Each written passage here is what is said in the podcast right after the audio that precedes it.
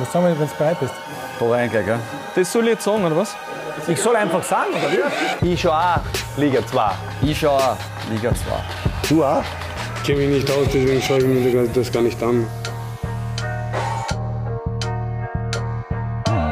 Hallo und herzlich willkommen zur Zwarer Konferenz. Wir sind der Podcast zur Happy Bad zweiten Liga und wir schreiben Episode Nummer 12. Unser Titel Lockdown, denn die Welt steht still und der Fußball, er hat so ein wenig aufgehört zum Rollen. Wir wollen aber dennoch darüber diskutieren. Heute nicht neben mir, sondern zugeschalten Harald Brandl. Servus.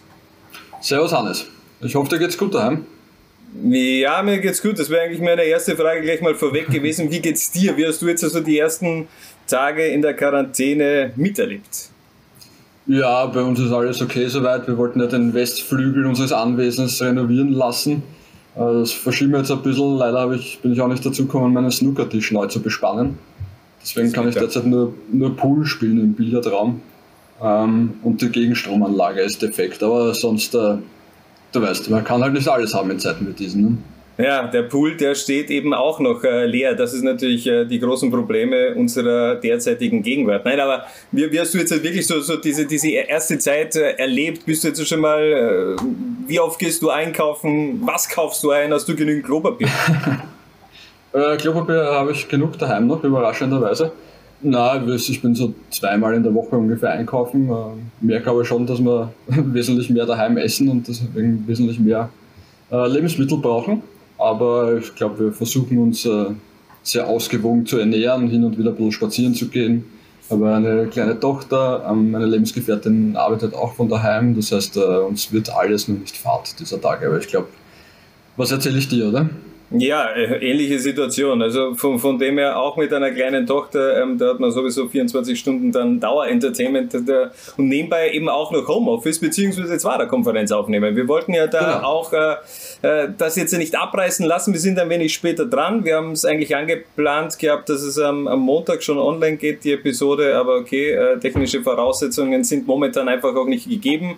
Äh, wir sitzen beide bei uns zu Hause und nehmen also diese Episode auf. Und ich würde sagen, wir gehen auch gleich mal rein so ins Thema. Also Thema ist natürlich sowieso Coronavirus wirkt sich natürlich auch extrem auf den Alltag der, der Fußballer momentan aus. Ähm, Gibt es ja mittlerweile fast täglich irgendwelche neuen Challenges, Klopapier oder Fotos von früher.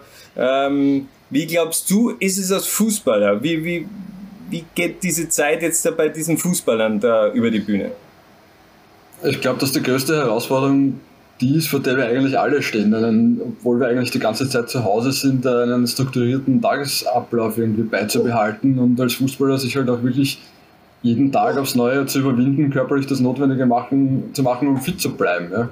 Ähm, abgesehen davon gehen den Kickern natürlich die, diese Mannschaftstrainings ab. Ja. Also ich glaube nicht, dass, äh, dass äh, Fußballer heutzutage irgendwie einmal einen Monat gehabt haben, wo sie eigentlich gar nicht mit einer Mannschaft trainiert haben. Und ich glaube, dass das natürlich schon äh, den Leuten abgeht. Aber es wird grundsätzlich werden die Probleme die sein, die, die jeder andere Mensch auch hat. Ja. Es geht ihm natürlich die Gesellschaft seiner Arbeitskollegen irgendwie ab. Ja.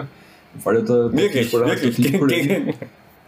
Ja, Die- vor allem du gehst mir ab, Hannes. Ich sag's Ja, verständlich. Verständlich, ja. Äh, bist nicht der Erste, das das natürlich anmerkt, aber okay. Äh, generell, das Zwischenmenschliche fehlt natürlich. Eine, einerseits muss man natürlich aber auch sagen, wir haben dieses Problem nicht. Wir haben ja Gesellschaft äh, ähm, schon in den eigenen vier Wänden. Ich glaube, das ist dann ganz Stimmt, schwer, ja. wenn man auch dann wirklich alleine ist und wenn man da ja Auf komplett Fall, eigentlich ja. von der Außenwelt äh, abgeschottet ist. Äh, wir haben uns aber generell schon ein wenig rumgehört äh, bei den Vereinen, bei Vorwärts Steyr, bei der SV Ried und natürlich auch beim GRK.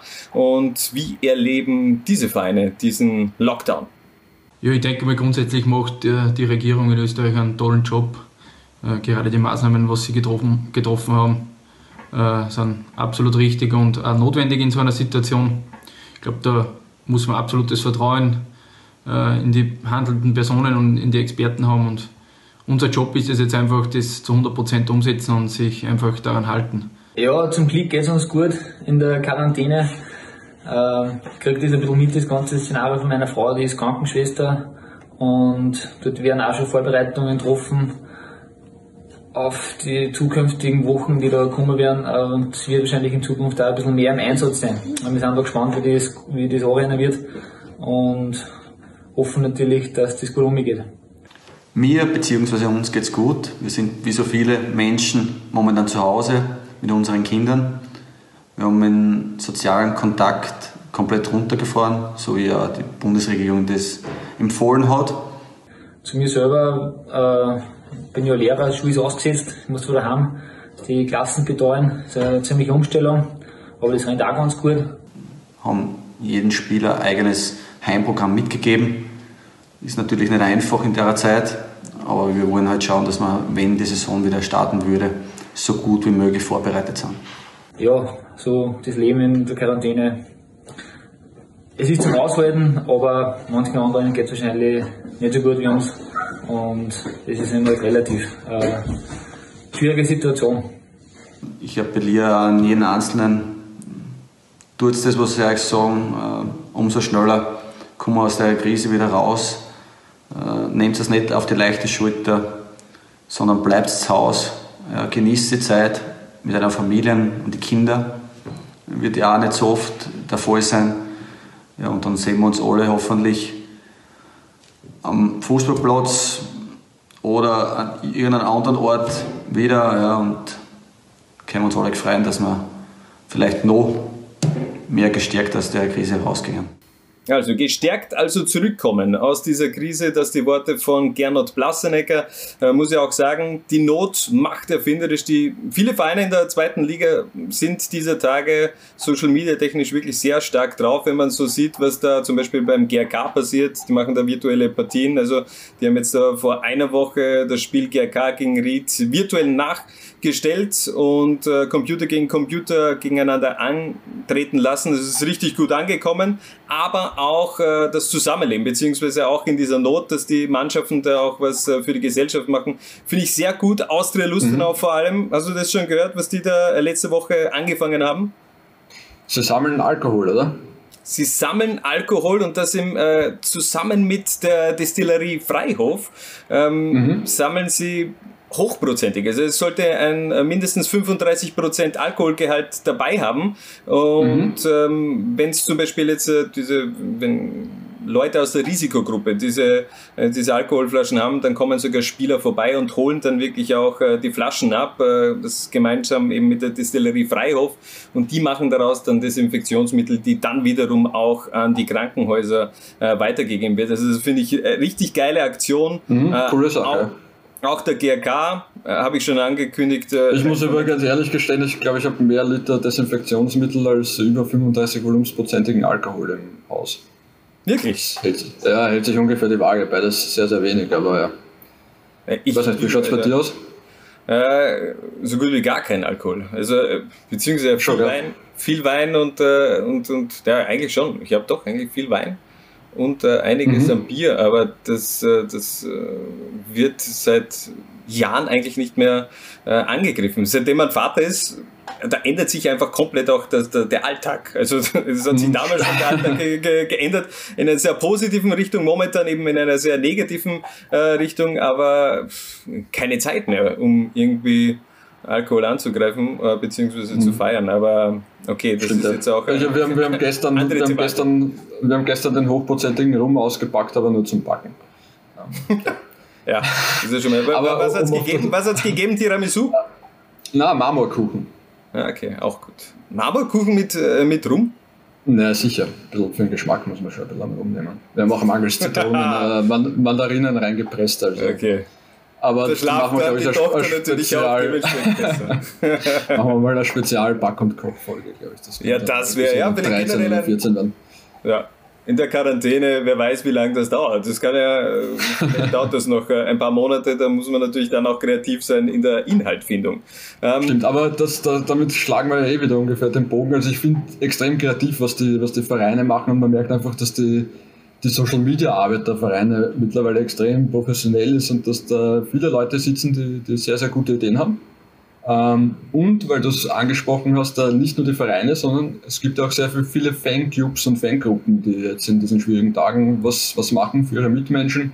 Äh, das heißt, die Wacker-Fans, die für ihre Freunde in Bergamo sammeln, sei es diverse Fanclubs rund um Österreich, die sich zu die, die irgendwie äh, für ältere Mitmenschen einkaufen gehen und so weiter. Also es, ähm, man merkt schon die Solidarität in diesem Land und auch unter den Fußballfans. Ja, brutal. Also vor allem, ich will ja auch Wacker Innsbruck nochmal äh, positiv hervorheben. Du hast es eh schon angesprochen mit dieser, die haben eine Fanfreundschaft äh, zu Atalanta Bergamo. Ähm, da gibt's eben so einen Solidarita äh, Solidaritätsfanschal zum Erwerben, wo drauf steht Bergamo Mola Mia. Bergamo gibt nicht auf übersetzt, Innsbruck steht zu dir, also den kann man auf jeden Fall noch äh, erwerben, erwerben und hilft damit auch äh, ja, diesen Krisengebieten in Italien, äh, auch rund um, Ad nicht Atalanta, sondern äh, Bergamo natürlich, ähm, finde ich richtig gut. Vor allem mhm. aber auch, dass äh, Wacker Innsbruck immer wieder auch Updates über den äh, über Coronavirus eigentlich auch Social Media mäßig verbreitet.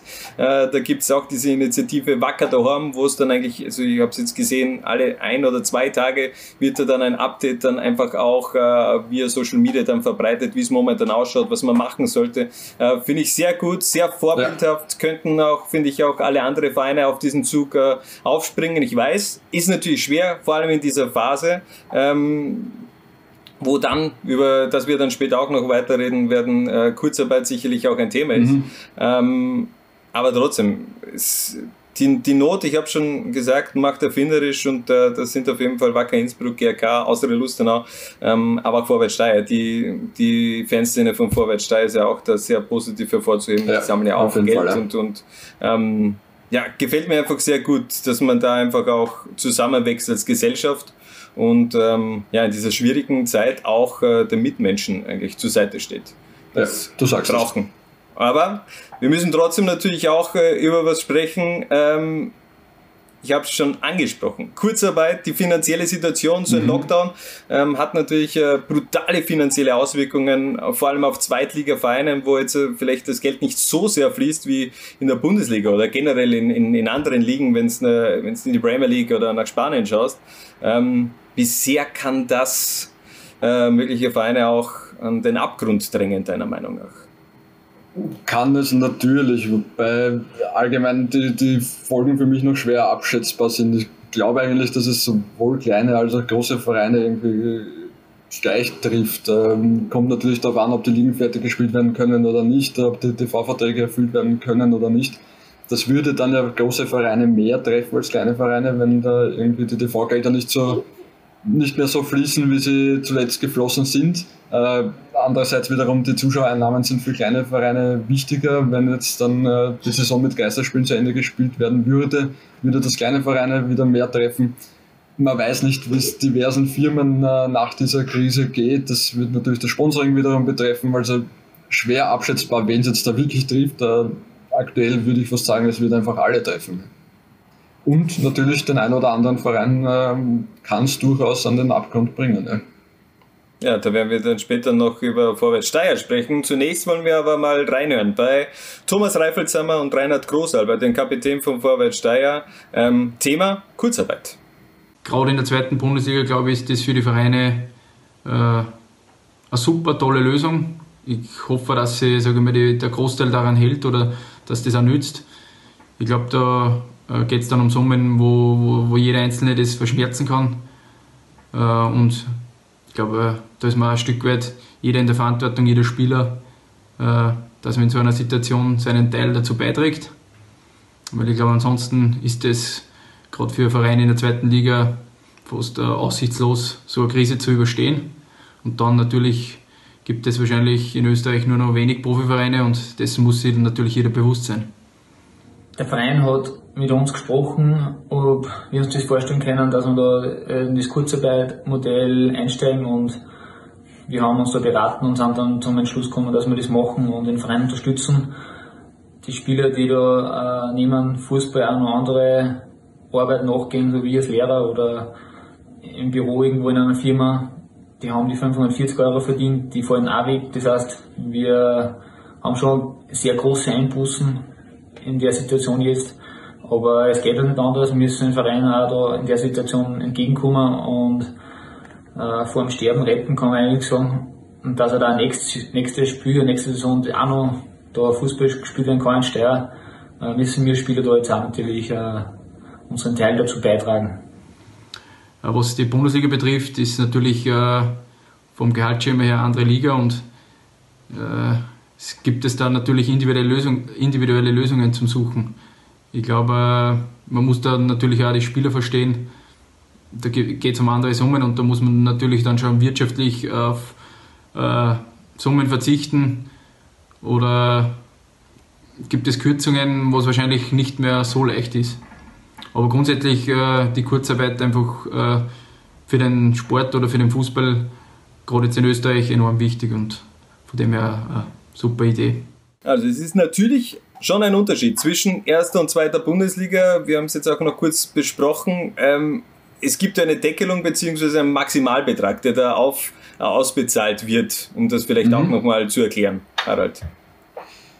Genau, also ich bin jetzt auch nicht der Arbeitsrechtsexperte schlechthin, aber diese in Österreich ist es meine, meiner Meinung nach, bitte korrigiert mich, wenn das falsch ist, äh, so geregelt, dass man äh, 80% des letzten Monatsgehaltes bekommt, aber da gibt es eine Deckelung bei, ich glaube, 5300 Euro brutto ungefähr äh, monatlich wird äh, wenige, beziehungsweise wahrscheinlich nur ein, zwei Handvoll Kicker in der zweiten Liga geben, die da über diesem äh, Betrag drüber sind äh, von dem Monatsgehalt. In der Bundesliga schaut das natürlich bei einigen Vereinen ganz, ganz anders aus. Ja. Ja, das, äh, das mit Sicherheit. Aber wir haben es auch gehört, äh, auch wenn das jetzt vielleicht die Zweitligavereine weniger schmerzen wird. Rainer Großhalber, der hat schon erwähnt, das geht, da geht es momentan einfach auch bei Vorwärts Steyr ums Überlegen, sie, die, der, ums Überleben. Der, der Verein hat ja direkt, nachdem die Bundesliga auch verkündet hat, dass äh, der, der Wiederbeginn wieder verschoben wird auf Mai, beziehungsweise in der Bundesliga ist gestanden auf Mai meiner Meinung nach in der Presseaussendung der zweiten Liga war eigentlich kein Datum dabei, was mich etwas verwirrt hat. Äh, man, man geht davon also aus, dass, äh, dass das eigentlich parallel mit der Bundesliga dann wieder beginnt, oder habe ich das irgendwie überlesen? Davon gehe ich aktuell auch aus, äh, wobei ich glaube, es weiß auch derzeit niemand so recht, wie, wie was wann. Ja. Und wie es der, wie es der Rainer Großhalber auch angesprochen hat, es sind teilweise Halbprofis dabei, die einem Beruf nachgehen. Äh, das macht es dann natürlich äh, äh, noch ein bisschen schwieriger als bei den Vollprofis in der Bundesliga, da innerhalb kürzester Zeit Spiele durchzupeitschen. Das mit Sicherheit, aber auch da, ich, äh, ich wiederhole mich, die Not macht erfinderisch. Äh, Vorwärts Steyr hat ja auch eine Aktion gestartet mit einem fiktiven Spiel gegen den Coronavirus. Da hat man mittlerweile 9000 Euro eingespielt, also an jeden, der, der Vorwärts unterstützen möchte. Bitte kauft Tickets, da gibt es nach wie vor auf der Homepage auch Tickets für dieses fiktive Spiel zu erwerben. Ähnlich wie damals dieses Spiel gegen die Zeit von Wacker Innsbruck, damals schon äh, außerordentlicher Erfolg bei den, beim Tirol Tiroler Traditionsverein hat richtig gut funktioniert und es läuft auch langsam auch bei Vorwärts Steyr an. 9000 Euro ist natürlich nicht die Welt, aber auch hier sieht man wieder, dass einfach ja, die Liebe zum Fußball, die Liebe zum Sport einfach verbindet und dass man dann eben dem Verein auch treu zur Seite steht. Genau. Wenn aber es ist, ist ja schon mal eine schöne Summe. Also 9000 Euro muss man erst einmal zusammenkriegen. Okay. Ja, also wie gesagt, das läuft erst seit ein paar Tagen, also da geht sicherlich nach oben noch weiter. Also die 10.000, die sollten äh, bald mal geknackt werden. Trotzdem, du hast es auch gerade gesagt, wann soll eigentlich gespielt werden? Momentan ist der Status quo so, also wie ich das jetzt äh, ähm, interpretiere, Bundesliga-Aussendung ist gestanden, im Mai versucht man es, dass man wieder startet. Ähm, mit ein paar Stunden Verspätung ist dann die Presseaussendung auch von der zweiten Liga gekommen. Mhm. Da fehlt mir jetzt der Mai, muss ich sagen. Vielleicht habe ich das jetzt auch überlesen und vielleicht äh, sind das jetzt Fake News, die ich da verbreite, aber im Endeffekt wird da auch nur gesagt, dass diese Pause ausgedehnt wird. Ähm, wann wird jetzt gespielt von deinem Feeling her? Glaubst du wirklich, dass im Mai schon wieder Fußball gespielt wird? Schwer zu sagen. Äh, kommt darauf an, was die Regierung und diverse Gesundheitsexperten sagen. Also ich glaube, wenn im Mai Fußball gespielt wird, äh, dann sind es Geisterspiele. Ähm, ich glaube aber, dass vor allem, was die österreichische Bundesliga angeht, die Vereine derzeit zu Geisterspielen tendieren, also eher dazu, als gar nicht zu spielen, weil es geht eben um Sponsoren und TV-Verträge und die sind in der österreichischen Bundesliga wichtiger als die Zuschauereinnahmen, die die Vereine machen. Ja. Ähm, deswegen rechne ich damit, dass sobald es irgendwie möglich ist, dass da äh, 22 Mann plus drei Unparteiische am Feld stehen, äh, dass die österreichische Bundesliga alles dafür tut, dass, dass irgendwie die Saison zu Ende zu spielen. Andererseits ist bei der letzten Clubkonferenz offenbar den Vereinen auch mitgeteilt worden, sobald es irgendwie einen infizierten Spieler gibt, äh, ist die Sache schon wieder abzublasen. Also das ist es ja, das ist es mir ja. Fehlt irgendwie, mir fehlt der Glaube, dass das irgendwie so bald äh, durchzubringen ist. Andererseits gibt es eben dieses Problem, dass die meisten äh, Verträge in Österreich äh, mit Ende Mai auslaufen. Ähm, das führt dann halt wieder arbeitsrechtlich zu absurden Situationen, äh, weil was macht der Verein, wo, wo keine Ahnung, drei Viertel der Spielerverträge auslaufen äh, und dann in Wahrheit jetzt dann mitten in der Saison. Ja? Ähm, die Spieler haben teilweise vielleicht schon äh, Vorverträge bei anderen Vereinen, äh, was auch immer. Also ja, war, war, jetzt halt irgendwie die Fantasie, wie, das, äh, wie man diese Saison wirklich zu Ende bringen will, kann. Vor allem, ich denke, also, was passiert zum Beispiel, wenn du jetzt, okay, die, die Meisterschaft, die geht bis zum 31. Juni, also bis zum äh, bis Ende Juni auf jeden Fall. Nachdem man jetzt die EM verschoben hat, hat man ja auch Platz geschaffen, damit man diese nationale Ligen irgendwann mal äh, zu Ende spielen kann. Mhm. Aber du hast es schon äh, erwähnt, die meisten Verträge enden mit Ende Mai. Wenn es jetzt dann irgendwie äh, extra Klauseln da irgendwie noch reingehauen werden, dass man im Juni noch für den anderen Verein spielt, obwohl man schon unter Vertrag steht bei einem weiteren Verein. Aber was passiert, wenn man sich dann im Juni zum Beispiel verletzt? Was, was hat äh, das dann für Auswirkungen? Und ja, generell, also man, man spricht immer davon, ja, okay, Mai will man spielen, es braucht nur einen Infizierten geben und alles steht wieder still. Eben. Also es, es, kann am ersten Tag, am ersten Spieltag äh, schon wieder alles vorbei sein. Richtig. Und das, Deswegen, das, das steht so alles auf, auf, auf uh, fragilen Beinen, dieses Konstrukt. Ich kann es mir nicht vorstellen. Ich kann es mir auch schwer vorstellen, aber ich verstehe natürlich, äh, dass die, die Vereine alles dafür tun, um es doch irgendwie durchzubringen. Ne? Und äh, es sei ihnen vergönnt, wenn es klappt, aber wie du sagst, ich, mir fehlt auch irgendwie der Glaube. Das haben wir auf jeden Fall, wir haben auf Instagram heute eine Umfrage gestartet. Äh, was glaubt ihr denn, äh, was passiert? Wird die Saison abgebrochen oder äh, wird die Saison fortgesetzt werden? 56 Prozent waren der Meinung, dass die Saison abgebrochen wird. Ähm, etwas anders sieht das natürlich auch, sind das Vereine wie zum Beispiel die SV Ritz, Thomas Reifelshammer und Co. Die würden auf jeden Fall natürlich gerne weiterspielen. Wahrscheinlich wird sich jeder wünschen, dass die Saison sportlich zu Ende geht. Äh, ich glaube, das kann noch keiner abschätzen, wann und wie es weitergeht.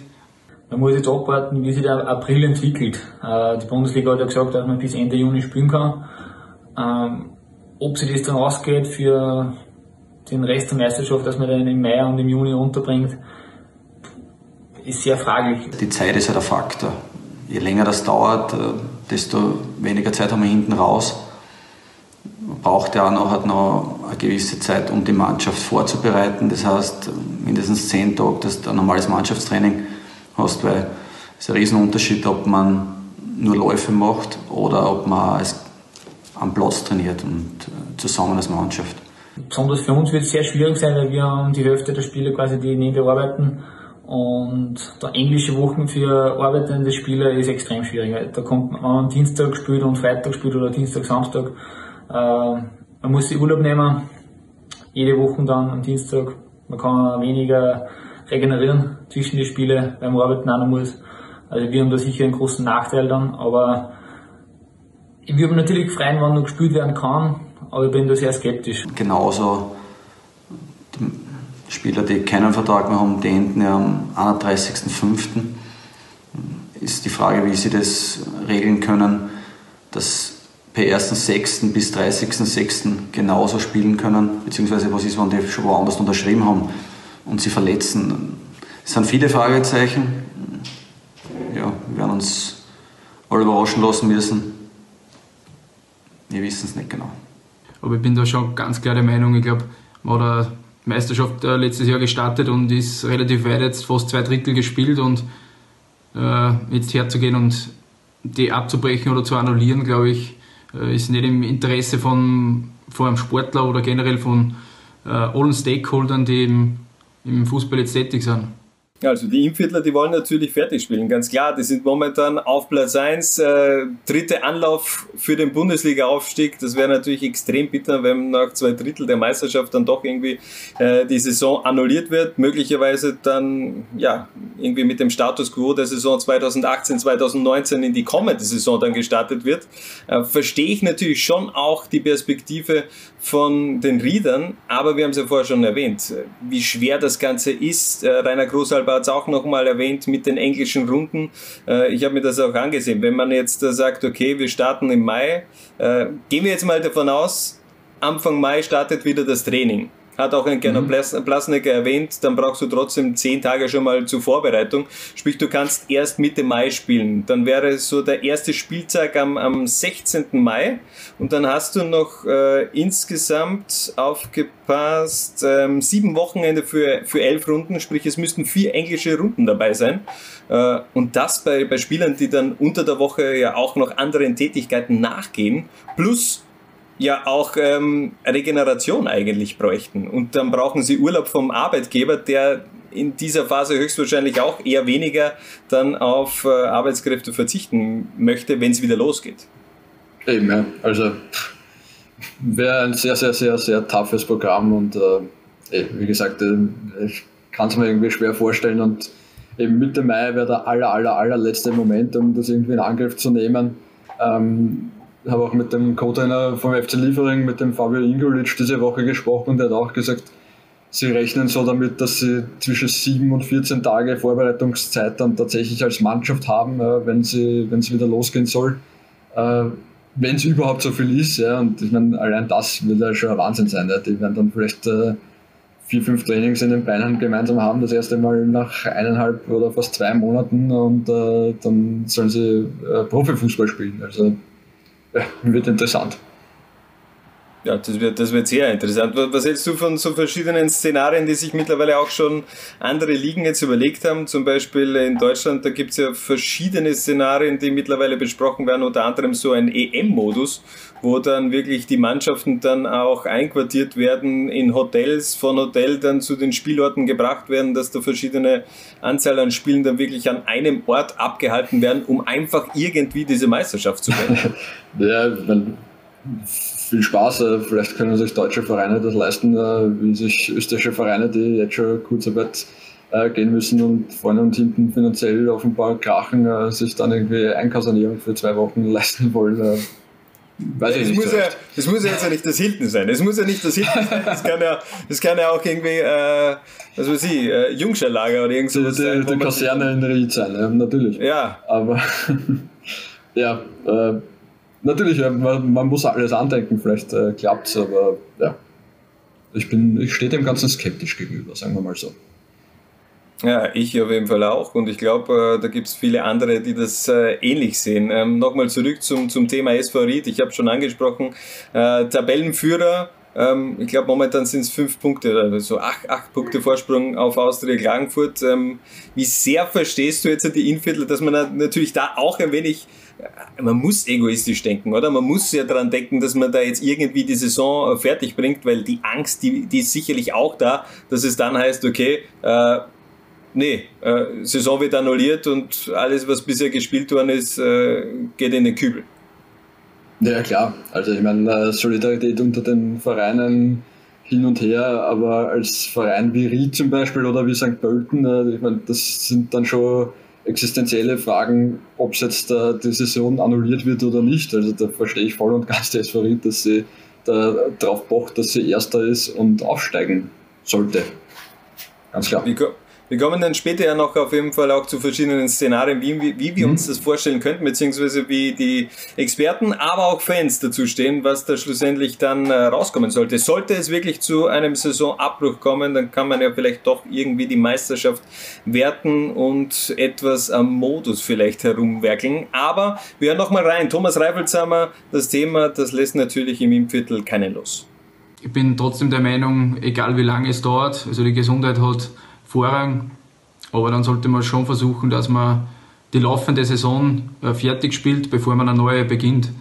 Äh, äh, gerade auch was die Lizenzabgabe betrifft, beziehungsweise Lizenzen sind für die nächste Saison zu vergeben. Und ich glaube, in, Zeiten wie diesen jetzt kann kein Verein in Österreich wahrscheinlich richtig planen und weiß keiner, wie es im Sommer dann mit Verträgen weitergeht, mit Sponsoren weitergeht.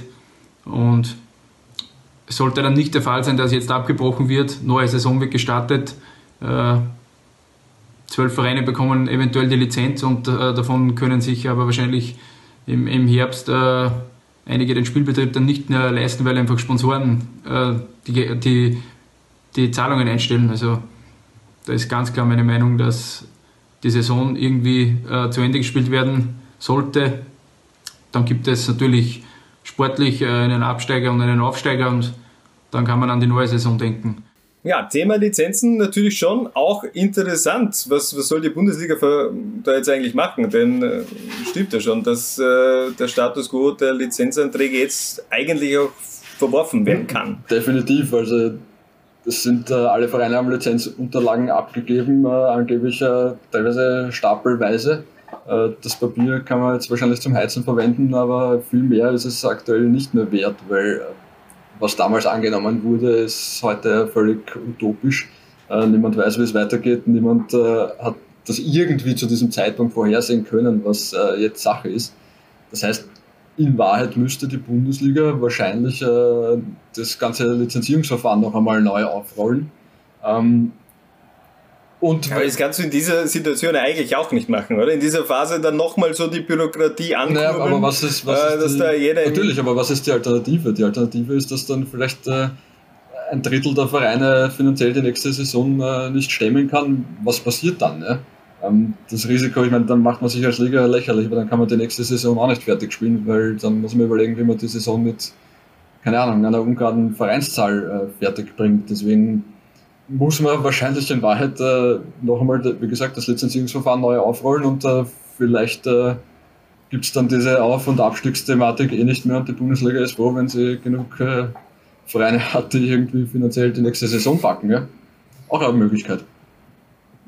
Es ist schon, es ist schon brutal. Vor allem, wenn du, wenn du bedenkst, dass äh, bei der SV Ried ja eigentlich schon alles auf Bundesliga getrimmt ist. Hat ja auch schon äh, äh, Gerald Baumgartner im Interview mit unserem Kollegen Alex Kaper gesagt, dass äh, Ried schon so ein wenig in diesem Bundesliga-Modus ist. Äh, wenn es da jetzt noch weitere Budgetkürzungen äh, geben sollte, dann ist man nicht mehr so wirklich, ähm, ich sag mal so, ähm, Spitzenreiterreif, also dass man da wirklich dann auch um die Tabellenspitze weiterhin kämpfen wird im Inviertel. Also das, das sind schon auch äh, ja, klare Aussagen, dass, äh, dass, dass das Ried aufsteigen muss. Und, ja, klar, ähm, nein, es ist, ansonsten geht es in eine komplett andere Richtung. Das, also das Problem bei den, bei den Lizenzen sind meiner Meinung nach wahrscheinlich in erster Linie auch die Sponsorenzusagen, weil ob jetzt alle Sponsoren diese Zusagen, die sie äh, und Garantien, die sie da abgegeben haben für die Lizenzierung einhalten können, äh, wage ich sehr schwer zu bezweifeln. Und das wird dann einfach von Fall zu Fall man sich anschauen müssen, wie hart es da diverse Hauptsponsoren äh, wirklich trifft, äh, wie schwer und wie schwer nicht. Ja. Ich sage einmal, jetzt äh, mhm. rein spekulativ, aber man kann sich ausrechnen, dass wahrscheinlich äh, Wettbüros jetzt eher nicht gestärkt hervorgehen aus dieser aktuellen Situation, wo jetzt Wochen und Monate lang kein, kein Live-Sport ist. Äh, weiß ich, ein, ein Energieversorger oder ein, ein Mobilfunker wird das wahrscheinlich diese Krise leichter durchstehen. Nur um zwei Beispiele zu nennen. Es, ja, es, ist, es, sind einfach extrem viele Branchen, die momentan auch vor einem Scherbenhaufen stehen. Also da, das kann man einfach nicht von der Hand weisen. Es wird äh, ganz viel Arbeit auf, auf, auf die ganze Welt im Endeffekt auch zukommen in den nächsten Wochen, Monaten, wenn es auch dann hoffentlich irgendwann auch mal wieder, wieder losgeht und dieser beschissene Virus auch bekämpft werden kann und besser bekämpft werden kann.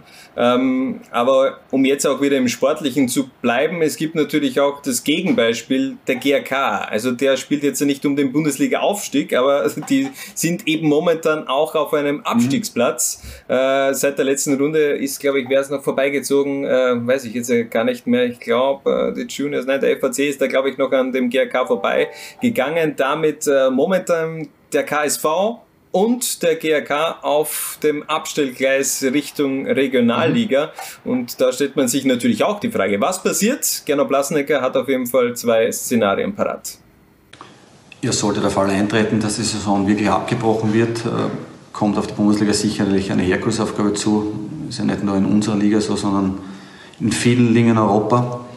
Äh, das erfordert dann alternatives Denken, weil ich glaube, in so einer schwierigen Phase sollte es so wenig wie möglich Verlierer geben. Für mich persönlich gibt es nur zwei Alternativen. Entweder die Saison wird annulliert, was aber absolut unfair wäre gegenüber Ried die absolut eine gute Saison spielen und äh, ja, schon ein bisschen in Front sind in der zweiten Liga. Hm, zweite Alternative wäre, dass man die erste Bundesliga aufstockt, äh, wo es auch vielleicht nicht jeden Verein oben gefallen wird.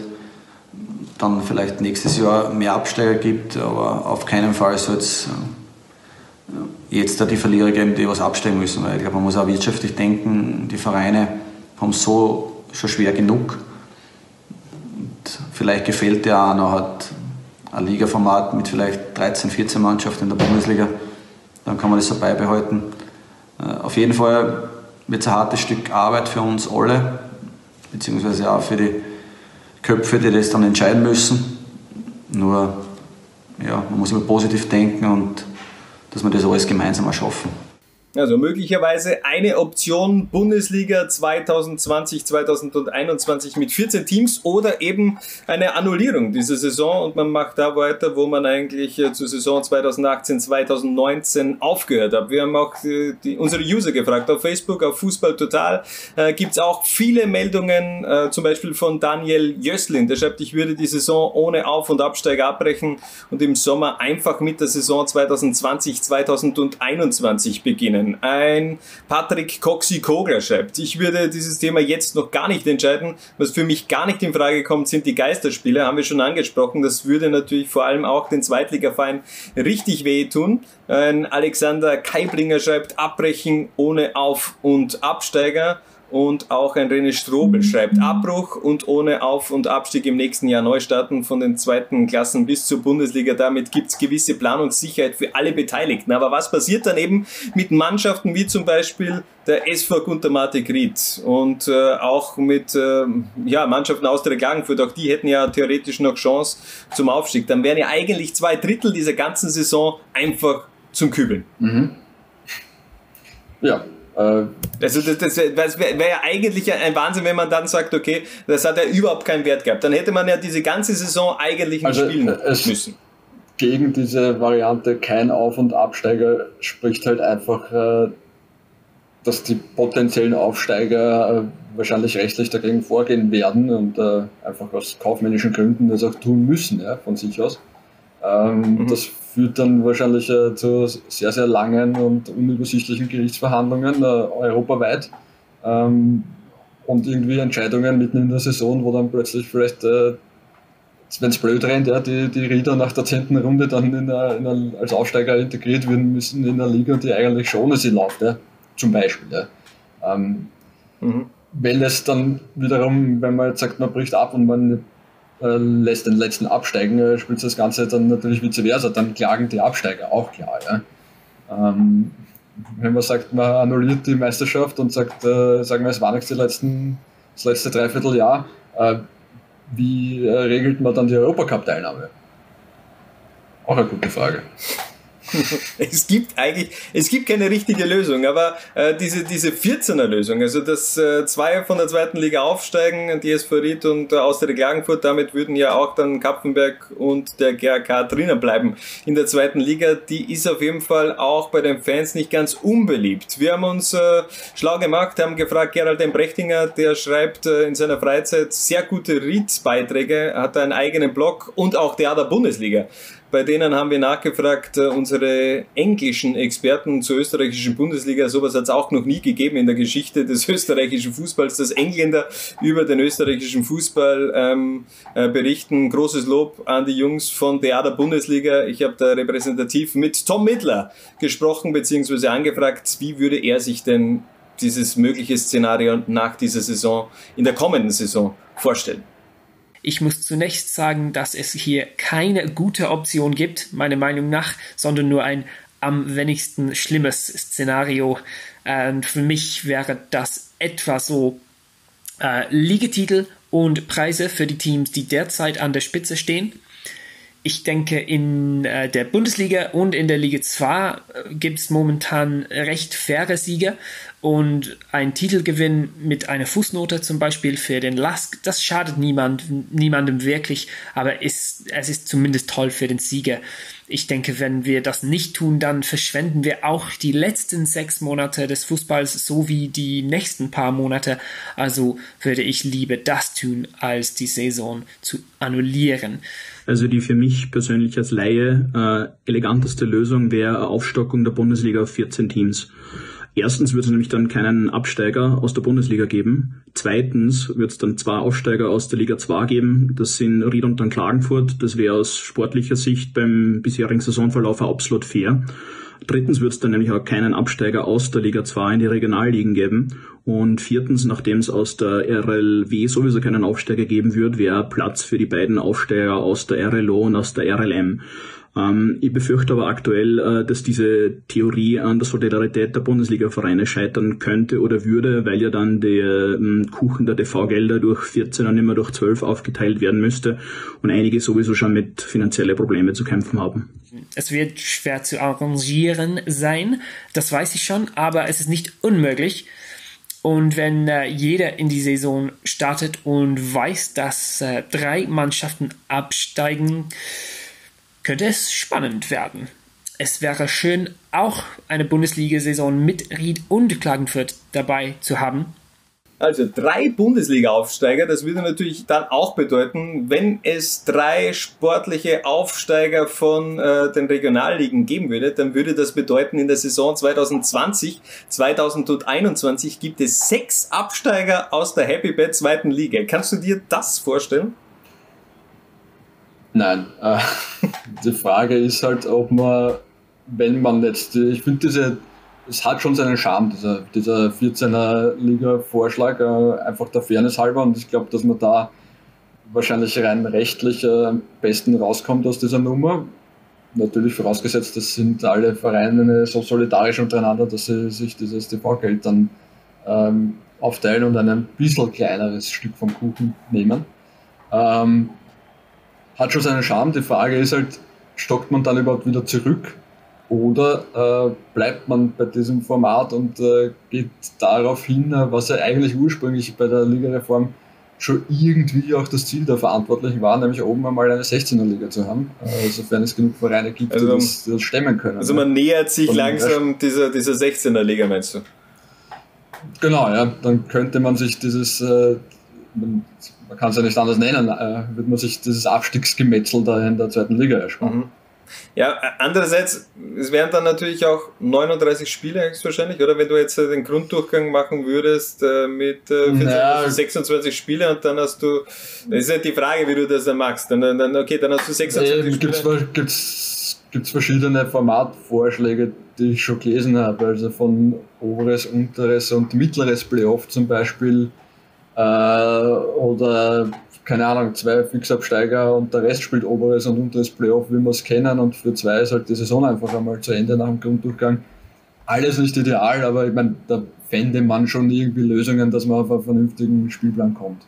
Also ich bin da auf jeden Fall sehr gespannt. Irgendwie, was, was präferierst du jetzt? Also deine, deine persönliche Meinung, ähm, was würdest du gerne in der kommenden Saison sehen, wenn jetzt wirklich die Saison abgebrochen ist, äh, wird. Also gehen wir jetzt mal davon ab, es wird kein Fußball mehr in dieser Saison gespielt. Wie soll es dann nächste Saison weitergehen? Wenn kein Fußball mehr gespielt werden kann und ähm, oder zumindest die Saison nicht gescheit zu Ende gebracht werden kann, äh, wie gesagt, ich fände diese 14er Liga-Variante eigentlich am charmantesten. Also, ideale Variante gibt es eh keine, aber ich fände, das wäre wahrscheinlich das, das Fairste. Weiß nicht, wie siehst das du? Schwer, schwer. Einerseits äh, finde ich es komisch, wenn du eine Meisterschaft dann eben mit dieser Anzahl an Spielen beendest. Also in der Bundesliga würde ich es eher verstehen, da hat man jetzt, äh, da hat man zweimal gegeneinander gespielt, da hat man wirklich eigentlich einen, einen soliden Abschluss. Da kann man wirklich sagen, okay, passt, der mhm. Lask ist Meister, hat sich in diesen 22 Runden einfach sportlich durchgesetzt, äh, holt dann den Meistertitel, den man semi zelebrieren wird, denn im Endeffekt wird eben ein, immer ein, ein Häkchen, eine Fußnote, wie es Tom Mittler genannt hat, dabei stehen, dass man ja eben in dieser, in dieser Corona-Zeit Meister geworden ist. Ähm, andererseits in der zweiten Liga ist es eben so, du hast eben jetzt, äh, du hast nicht, es ist unfassbar schwer, weil, weil du bist eben gerade auch in einer Situation, wo du sagen musst, okay, außer Gangfurt könnte die, die Rieder noch äh, abfangen. Ähm, wenn du dann natürlich sagst, okay, natürlich. du holst, du, du bringst die zwei einfach rauf in die Bundesliga, wäre es vielleicht, wär's vielleicht äh, äh, leichter. Ich, ich würde dennoch trotzdem, ich glaube, damit könnten die Rieder auch gut leben. Ich würde die Saison nach äh, äh der Hinrunde werten, damit Austria, Klagenfurt Zweitligameister und äh, trotzdem steigen beide auf. Ich glaube, damit können die Rieder auch gut leben. Das wird ihnen ziemlich egal sein.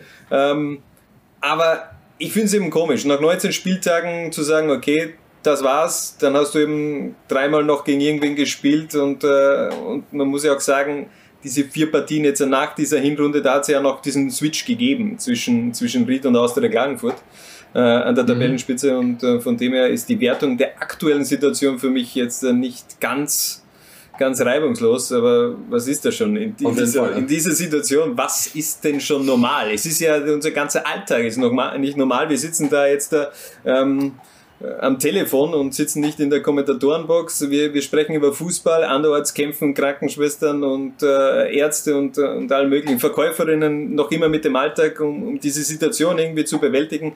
Es ist momentan mhm. einfach nichts normal und äh, ich glaube, dem muss man sich auch langsam ähm, stellen, dieser, dieser, dieser Zukunft, dass es höchstwahrscheinlich auch nicht mehr ganz zu dieser Normalität zurückgehen wird. Davon gehe ich jetzt. Zumindest nicht die Normalität, die wir kennen, ja. da gebe ich dir recht. Ja. Ähm, ja. Auch, auch was den Fußball angeht, auf jeden Fall. Also ich glaube, dass da äh, dass sich da schon bald einiges einmal ändern wird und dass vielleicht äh, eventuell die Schere sogar wieder zugehen wird, weil sich viele Vereine ähm, einfach weniger leisten können und äh, ja, mal schauen.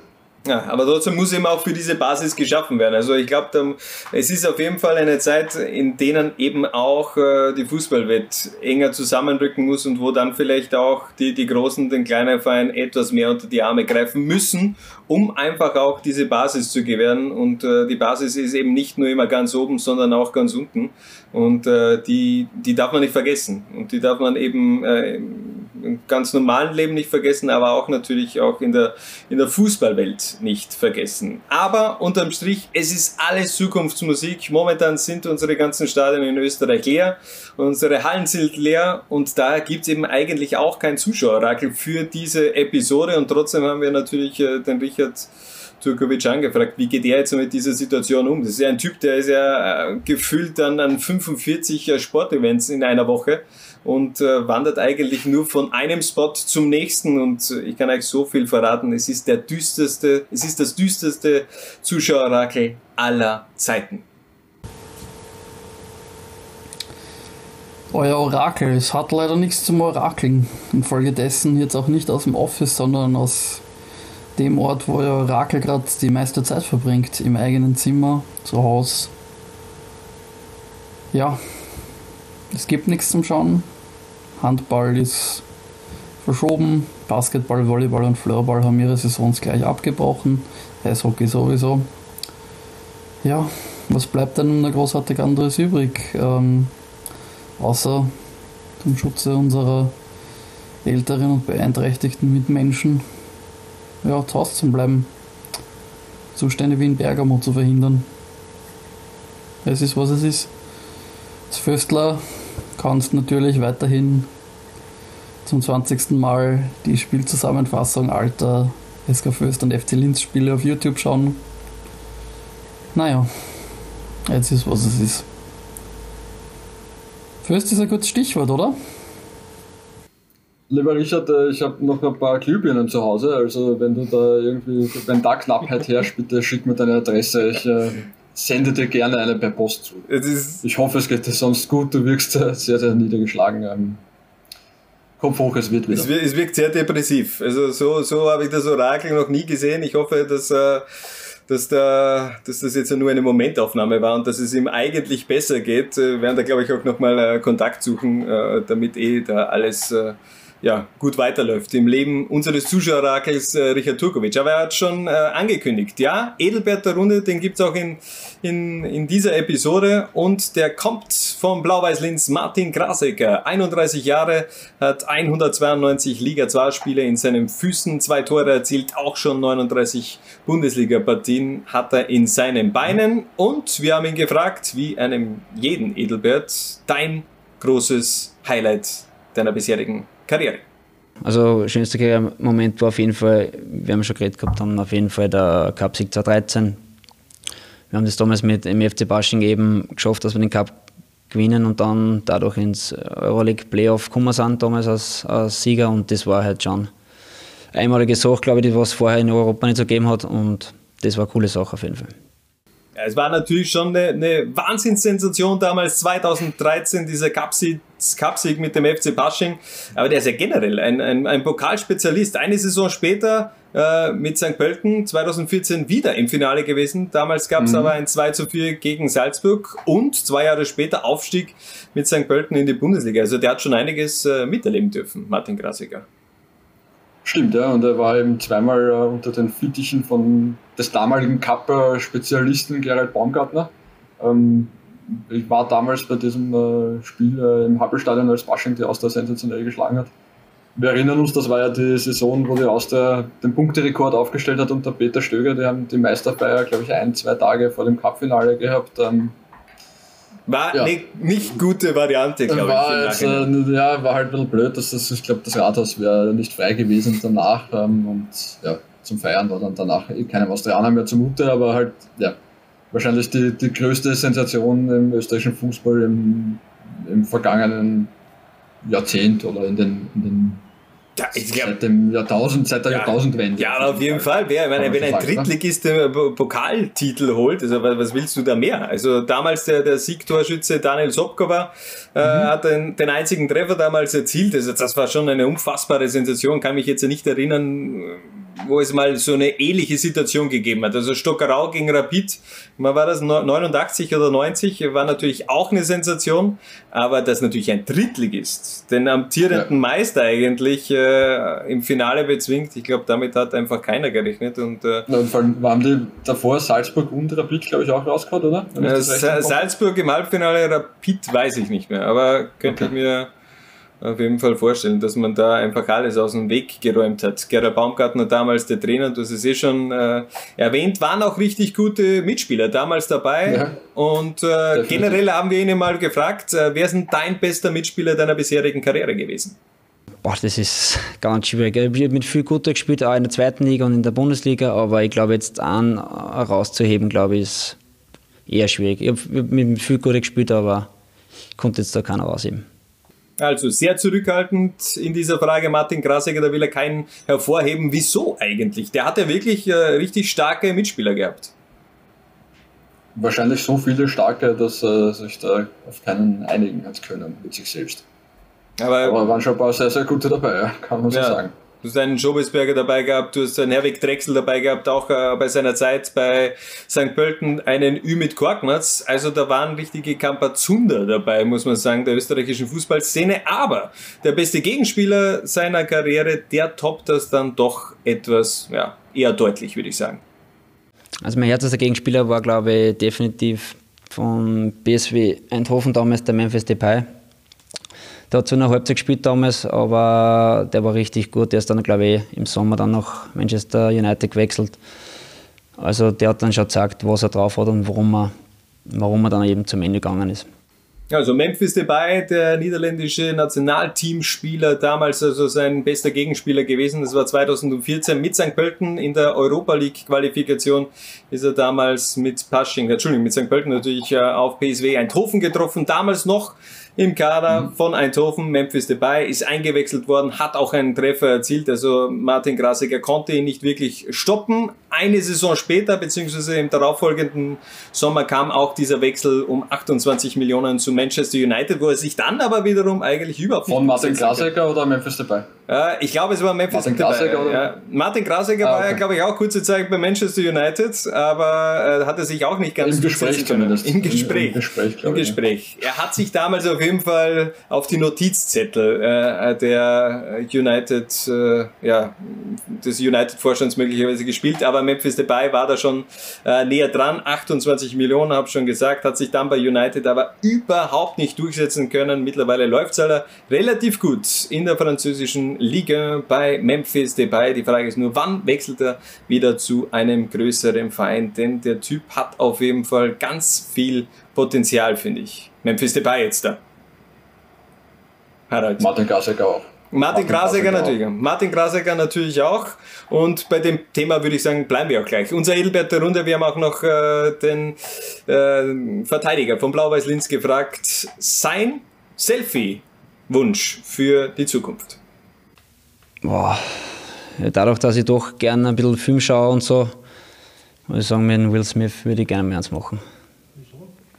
Ja, weil er mir einfach als Typ taugt, weil er ein cooler Schauspieler ist und weil er, glaube ich, auch abseits vom Filmset, glaube ich, einfach ein cooler Typ ist und den darf ich gerne mal so begegnen und dann würde ich mit ihm schon mal ein Selfie machen. Der Prinz von Bel Air, also der Selfie-Wunsch von Martin Grassiger, wieso nicht? Du hast jetzt ja gerade gelacht in der Zwischenzeit, wie wir jetzt darüber gesprochen haben. Wieso nicht mit Will Smith? Nein, völlig okay. Ich habe äh, dieser Tage gesehen, bei Netflix gibt es die alten Prinz von Bel Air Folgen. Ja. Ähm, ich würde mir eher Tatjana Ali als Selfie-Partner aussuchen als Will Smith, aber. Wer ist, Tatjana, wer ist Tatjana Ali? Ich glaube, du solltest wieder mal Prinz von Bel Air schauen. Alles. Tatjana Ali. Okay, keine Ahnung, weiß ich, also muss ich, muss ich mal wieder schauen. Was ich auf jeden Fall dieser Tage nicht ansehen werde, ist I Am Legend mit Will Smith. Ähm, dafür hat er sich in den letzten Wochen ja, glaube ich, auch ein paar Mal entschuldigt, weil er, weil er durch diesen Film scheinbar auch äh, ein bisschen Verwirrung bei den ganzen, äh, auf der, für die Menschheit gesorgt hat, wie man in solchen Situationen, wenn ein Virus äh, rumkursiert, eigentlich auch reagiert. Ähm, hat ein paar äh, Interviews gegeben. Will Smith zum Coronavirus. I Am Legend auf jeden Fall ein Film, den ich mir momentan nicht reinziehen werde. Da gibt es sicherlich auch andere, ähm, aber das einer, ja, der macht mir dann, glaube ich, doch eher Angst. Angst hat Blau-Weiß Linz ja auch schon gehabt im Dezember. Da hat es geheißen, okay, der Verein, der steht vor, ja, vor dem direkten Abstieg in die Regionalliga. Da mhm. war man finanziell wirklich am Boden. Äh, und trotzdem hat man dann im Winter wieder frisches Leben diesem Verein eingehaucht, natürlich allen voran mit Stefan Reiter. Es läuft finanziell, ist man jetzt wieder etwas besser benannt, auch in der Tabelle geht es, äh, ist es zuletzt etwas nach oben gegangen und wir haben den Martin generell gefragt, was ist noch möglich für Königsblau in dieser Saison, wenn natürlich gespielt wird. Also wenn die Saison so weitergeht, wie es geplant ist, ist auf jeden Fall die Erwartung, dass wir sie tabellarisch eben verbessern und weg aus dem, aus dem aus den Abstiegsgespenst sozusagen ein bisschen rauskommen und dass wir uns wirklich wieder an die Top 5 orientieren können nach der Saison. Ich glaube, das ist unser Hauptziel, eben unter der Voraussetzung, dass die Saison so weitergeht. Platz 5 auf jeden Fall auch möglich für Blau-Weiß Linz. Das hört sich äh, zwar etwas äh, ein, äh, nach einem hochgesteckten Ziel an, aber unterm Strich sind es auch nur 5 Punkte Rückstand, die man auf dem FC Liefering hat. Also das ist definitiv noch möglich und ich würde sagen, wir machen jetzt eine kurze Pause und sind dann zurück mit unserem heutigen Special. Wir werfen nämlich einen Blick zurück auf die Aufstiegsmannschaft der SV Ried damals in der Saison 2004-2005. Also bis gleich kann nur jede Woche dasselbe sagen. Jeder so quasi fickrig ist auf der Liga 2. Was? Bitte? Was für Wort kann ich sagen? Fickrig, ja. Und die Lehre ist ganz klare Lehre ist. Ich schon auch Liga 2. Wann hast du das erlebt?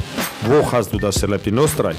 Derjenige, der was Österreicher ist, kann stolz sein auf, auf das, dass er Österreicher ist. Ach, das ist mir relativ wurscht. Ich kann nur jede Woche dasselbe sagen. Ich schon auch Liga 2. Ach, das ist mir relativ wurscht. Das hat mit Respekt nichts zu tun. Nichts zu tun. Nichts zu tun. Es tut mir leid. Nichts zu tun.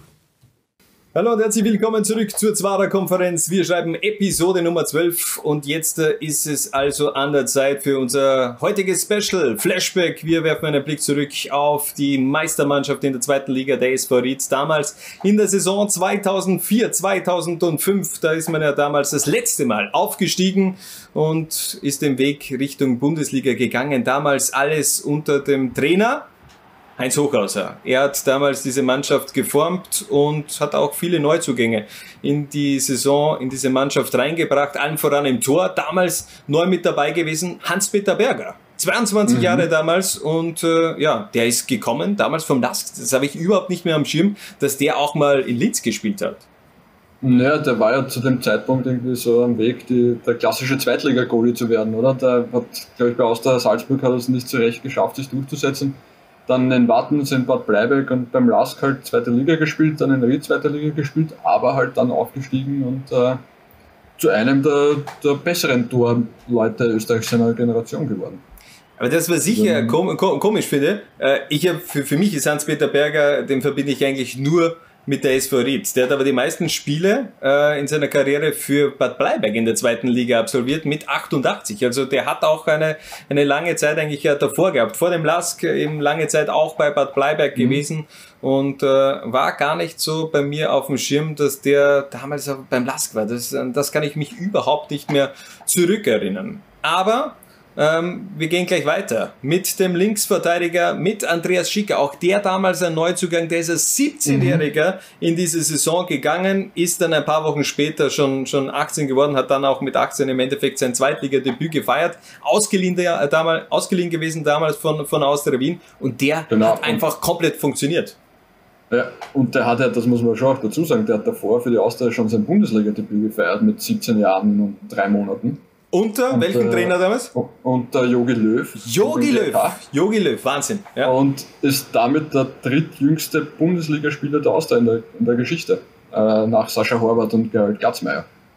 Wahnsinn, Wahnsinn eigentlich. Und der war da auch in dieser Saison 2004, äh, 2004 2005 absoluter Leistungsträger, hat 35 mhm. von 36 Partien gemacht. Das als wirklicher absoluter Youngster. Generell die Verteidigung, wir sehen es, da ist ein 17-Jähriger, ein 19-Jähriger, ein 18-Jähriger und einer, der etwas routinierter ist. 29 Jahre in der Innenverteidigung und auch das war damals ein Neuzugang. Oliver Glasner, ja, der hatte auch ein kurzes Intermezzo damals von 2003 bis 2004 äh, beim Lask. Das war nicht gern gesehen im Innviertel. Aber eh klar eigentlich. Das war nicht gern gesehen und man könnte ja sagen, dass das Karma gleich zugeschlagen, weil er hat, glaube ich, nur zwei, drei Partien für den Lask gemacht und sich dann äh, das Kreuzband gerissen. Ähm, ist dann zurückgekehrt nach Ried und äh, dort wieder glücklich und äh, man muss fast sagen zur Ried-Legende geworden. Ja, absolut. Oliver Glasner, also ich glaube, da mittlerweile hat man auch diesen, diesen Wechsel da mal, also muss ich glaube ich mal die, den, den Ried-Anhang dann auch fragen, äh, wie die das momentan eigentlich sehen. Oliver Glasner, dieser Wechsel zum Lask. Ja, das war schon komisch damals natürlich auch für, für die Read-Community, aber der hat sich ja mittlerweile auch so einen guten Namen gemacht und äh, ich glaube, da schaut man auch auf Stolz zurück, dass der ja auch in Ried wirklich auch zu einem Fußballstar geformt worden ist in Österreich, also ein österreichischer Fußballstar und mittlerweile ja eben in der deutschen Bundesliga beim VfL Wolfsburg auf der Ersatzbank, auf der Trainerbank sitzt. Also die Karriere von Oliver Glasner kann sich definitiv sehen lassen, würde ich sagen. Auf jeden Fall. Und der, zu dem Zeitpunkt, wo sie damals aufgestiegen sind, also der Elf, die wir uns jetzt anschauen, da hat er schon über 300 Spieler für die SV bestritten gehabt. Ähm, es sind dann ja noch einige dazugekommen in der Bundesliga mit 17 debütiert unter Klaus Reutinger in der zweiten Liga. Wahnsinn. Klaus Reutinger, absolute Trainerlegende Legende im Innviertel. Einer, der vielleicht jetzt nicht ganz diesen Legendenstatus hat, aber auch einer, der sich in der österreichischen Fußballwelt einen Namen gemacht hat. Markus Berger, der Bruder von Hans-Peter Berger, ist damals mhm. auch zeitgleich gekommen mit seinem Bruder ins Innviertel, damals von, von Eintracht Frankfurt. Hat dann noch in der zweiten Mannschaft gespielt. Der ist ja extrem früh schon nach Deutschland gegangen als 15-Jähriger. Genau, ja zu Stuttgart und dann zu, zu Eintracht und 2004 zurück nach Österreich und da hat er es dann auch ein paar Jahre mal geschafft, dass er dort bleibt. Ansonsten ja schon eher ein Wandervogel gewesen, Markus Berger. Kann man so sagen. War dann in der Ukraine, war in Portugal äh, bei mehreren Stationen, war, wenn mich nicht alles täuscht, in Russland auch und war in äh, Norwegen, ähm, plus Deutschland, plus Österreich. Also ähm, nette, abwechslungsreiche Karriere gehabt. Der, der Kollege hat sicher einiges gesehen. Ja. Einer, der auch viel gesehen hat, äh, trotzdem eigentlich jetzt ja nicht so viele Vereine, aber rein fußballerisch sehr erfolgreich unterwegs gewesen ist, vor allem in den Lüften, in den Zweikämpfen. Wenn es um Kopfbälle gegangen ist, dann war er immer zur Stelle, deshalb auch eher dieser, dieser, dieser Totenschädel denn der hat einfach, äh, der ist kompromisslos in Zweikämpfe reingegangen, eben vor allem in der Luft. Frankie Schiemer, damals Rechtsverteidiger, 18 Jahre jung gewesen. Ähm, das ist einfach ein Rieder Junge und der hat sich einfach auch zur Vereinslegende gemausert, dieser Frankie Schiemer. Definitiv. Also wir haben an dieser Stelle, glaube ich, schon das ein oder andere Mal über ihn gesprochen. Äh, toller Fußballer, einer, der immer 110% gegeben hat und, und sich wirklich nichts, sich und dem Gegner nichts geschenkt hat. Ähm, war ja dann kurz auch äh, Manager, Trainer der SV Das war jetzt eher nicht so von Erfolg gekrönt. Äh, dafür leistet er jetzt als Assistenztrainer in Salzburg großartige Arbeit. Also toller Typ, Frankie Schinkel. Äh, Frankie Schindler, Entschuldigung. Frankie Schinkels, ja. Ähm, der ist äh, in der letzten Woche durch andere Videos aufgefallen. Äh, aber okay, das, will ich jetzt nicht mehr darüber sprechen eigentlich. Äh, wir machen weiter mit dem Mittelfeld und wir haben schon von Markus Berger von einem Wandervogel gesprochen. Müssen wir natürlich auch über Didi Bergdold sprechen. Auch der damals ein Neuzung ge äh, gewesen. Das war damals, er war 29, ist 2004 zu Ried gekommen und es war damals schon seine elfte Station in der Karriere. Wahnsinn. Also mich, mich würde interessieren, ob Didi Berchtold alle seine Vereine in der richtigen Reihenfolge aufsagen kann. Das, das, das wäre wirklich das mal was. Vielleicht, vielleicht können wir da mal anfragen, ob er da wirklich alle äh, Vereine durchbringt. Denn äh, äh, wie gesagt, Ried war seine elfte Station. Danach kam noch, äh, kamen noch weitere fünf, war in seiner Karriere in Deutschland, in Griechenland, in Rumänien und eben auch ganz viel in Österreich unterwegs. Und der hat trotzdem ähm, für Ried seine meisten Spiele gemacht.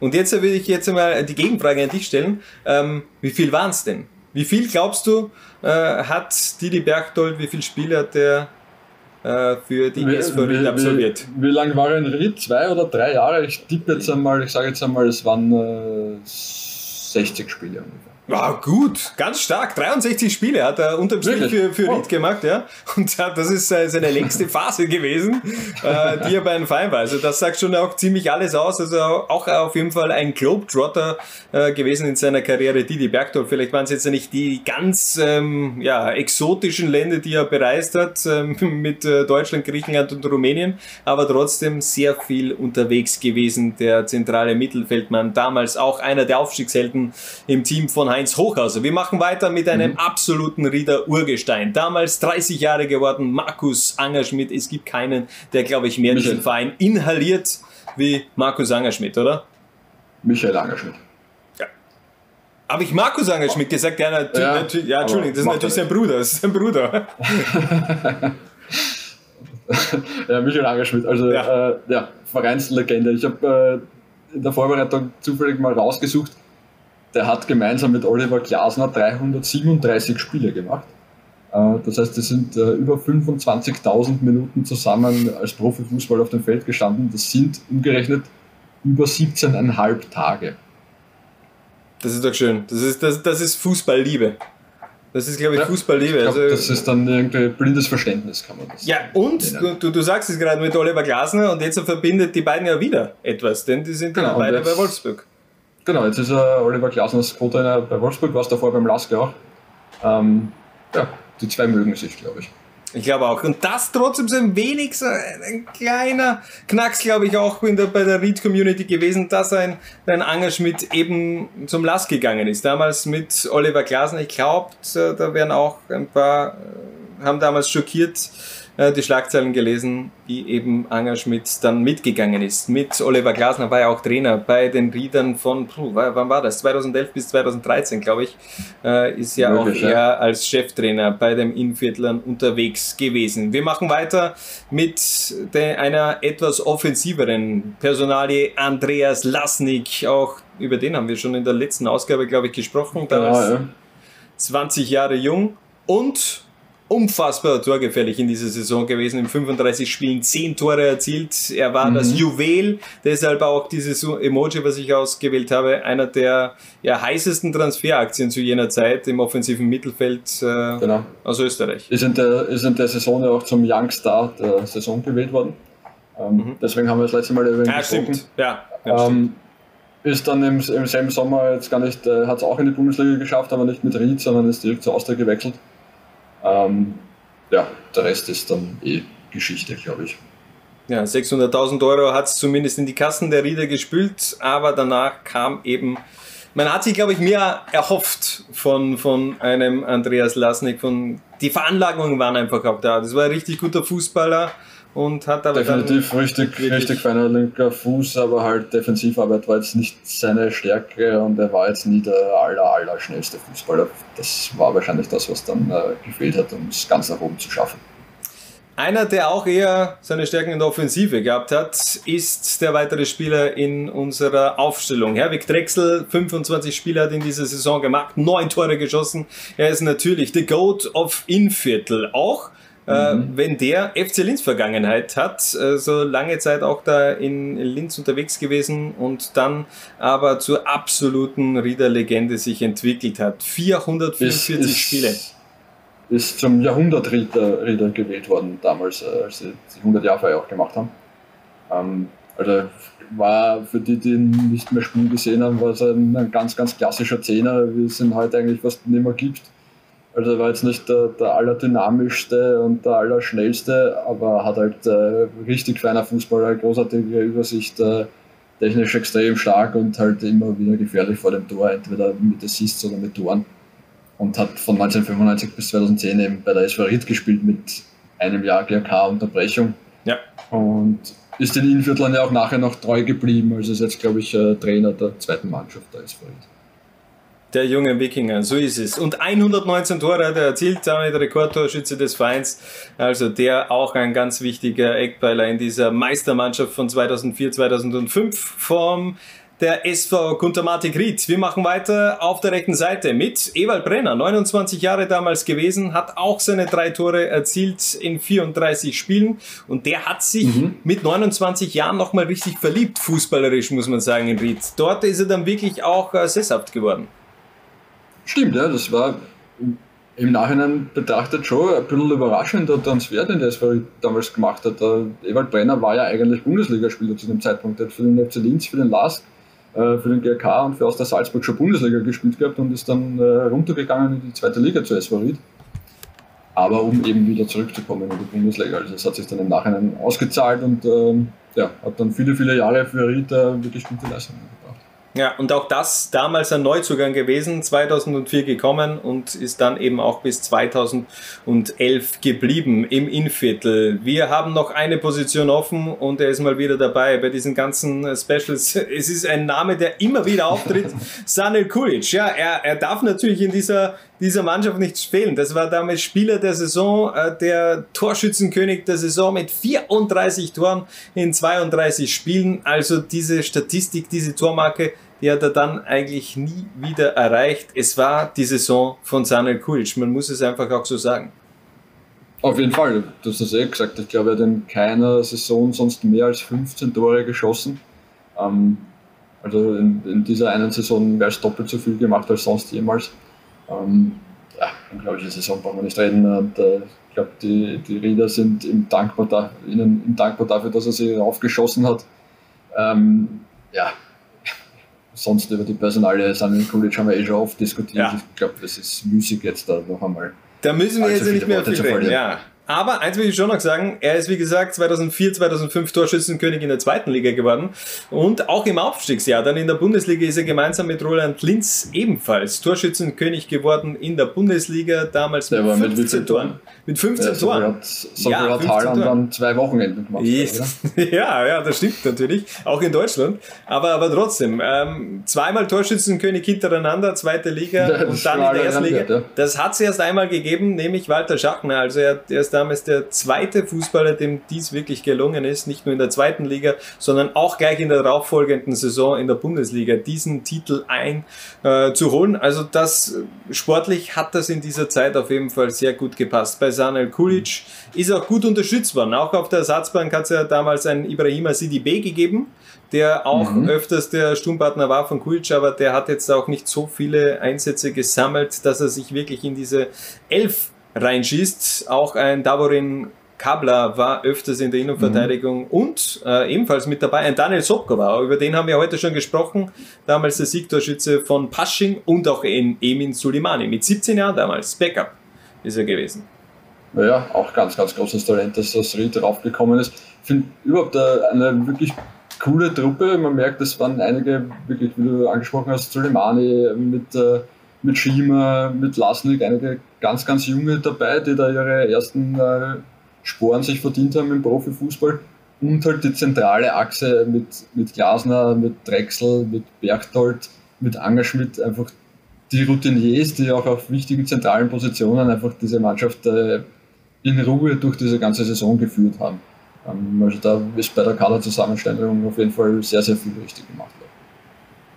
Definitiv. Vor allem eben ein Heinz Hochhauser, der hat da ganz viele Neuzugänge reingebracht. Wenn wir jetzt diese Aufstellung anschauen, dann waren es, warte mal, 1, 2, 3, 4, 5, sechs Spieler, die da neu in diese Saison in die Mannschaft gekommen sind und die ein Heinz Hochhauser, Hochhauser dann einfach auch perfekt eingefügt hat in dieses, mhm. in diese Rieder Mannschaft. Am Ende waren es sechs Punkte Vorsprung vor Kapfenberg, die man genau. dann unterm Strich gehabt hat. Eine Bitte. letzte Zahl noch, äh, es haben mit Brenner, Glasner, Angerschmidt, Drechsel und Kulic äh, fünf Spieler aus dieser Elf dann auch in die Rieder Jahrhundertelf geschafft.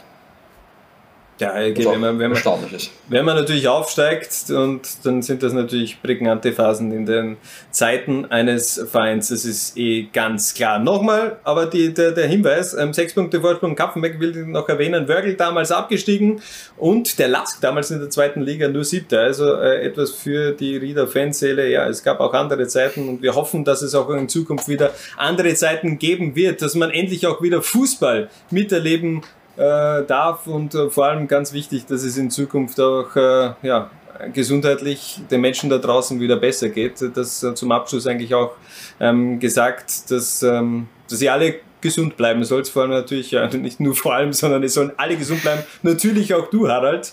Ähm, Danke, du auch, Hannes. Äh, bleib ja. daheim bitte? Ja, ich bleibe daheim. Und das natürlich auch an alle User der Zwarer-Konferenz. Bleibt daheim, schaut, äh, hört euch einfach alle Folgen der Zwarer-Konferenz nochmal an. Äh, schaut es euch an. Äh, da habt ihr ein bisschen was an Material nachzuholen, wenn ihr das noch nicht gemacht habt. Und ähm, ja, bleibt verdammt nochmal zu Hause. Es ist, kann nicht so schwer sein. Ich denke mir das jedes Mal, wenn ich mal einkaufen gehe und da gehen, also sie, zehn Leute spazieren, wo ich mir denke, Alter, was ist mit euch? Habt ihr, habt ihr jetzt da den die letzten Tage nicht miterlebt oder, oder seid ihr einfach nur bescheuert im, im, im Kopf? Also, ich verstehe es nicht.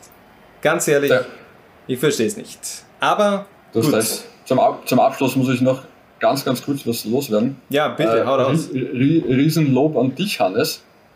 Ja, du hast Lionel Messi nicht erwähnt. In der ganzen Scheiße. Episode hast du Lionel Messi nicht erwähnt. Ja, okay. Hier meinen imaginären Hund. Ähm, und äh, liebe Grüße an die Ex-Kollegen Graswald und, und Sachser. Wir haben es geschafft. Ja, okay, warte, ich habe es mir eigentlich sogar. Ich wollte bei Herwig Drechsel mit der Goat of Inviertel wollte ich eigentlich noch eine, eine Brücke bauen zu Lionel Messi. Äh, das ist, das habe ich jetzt ver vergessen, ja. Aber das hole ich auf jeden Fall in den nächsten Episoden äh, wieder nach mit ganz viel Messi-Content. Mal schauen, wann es die nächste Episode gibt. Wir werden dann natürlich auch in den nächsten Wochen mal ähm, ja, eruieren, wann es wieder Zeit ist, äh, über die zweite genau. Liga zu sprechen und äh, werden uns dann natürlich auch an die User via Social Media melden. Äh, Lowlines.at weiterhin einfach unsere News anklicken und äh, Videos anschauen. Wir werden da auch in den nächsten Tagen immer wieder neuen Content auf jeden Fall raushauen. Am Ende sei nochmal gesagt, passt auf euch auf, bleibt gesund genau. und äh, wir beenden äh, die heutige Episode mit You'll Never Walk Alone. Der FAC, auch das muss man, muss man sagen, der FAC, ähm, ganz emotionales Video, auch wenn es nur You'll Never Walk Alone ist, dass da am FAC-Platz gespielt wird, aber es hat einfach irgendwie einen, einen, ganz emotionalen Charme und damit möchte ich eigentlich auch diese Episode 12 beenden und ja, in dem Sinn, bis zum nächsten Mal, wenn es wieder heißt Liga 2 bei Lowlines. Ciao. Ciao.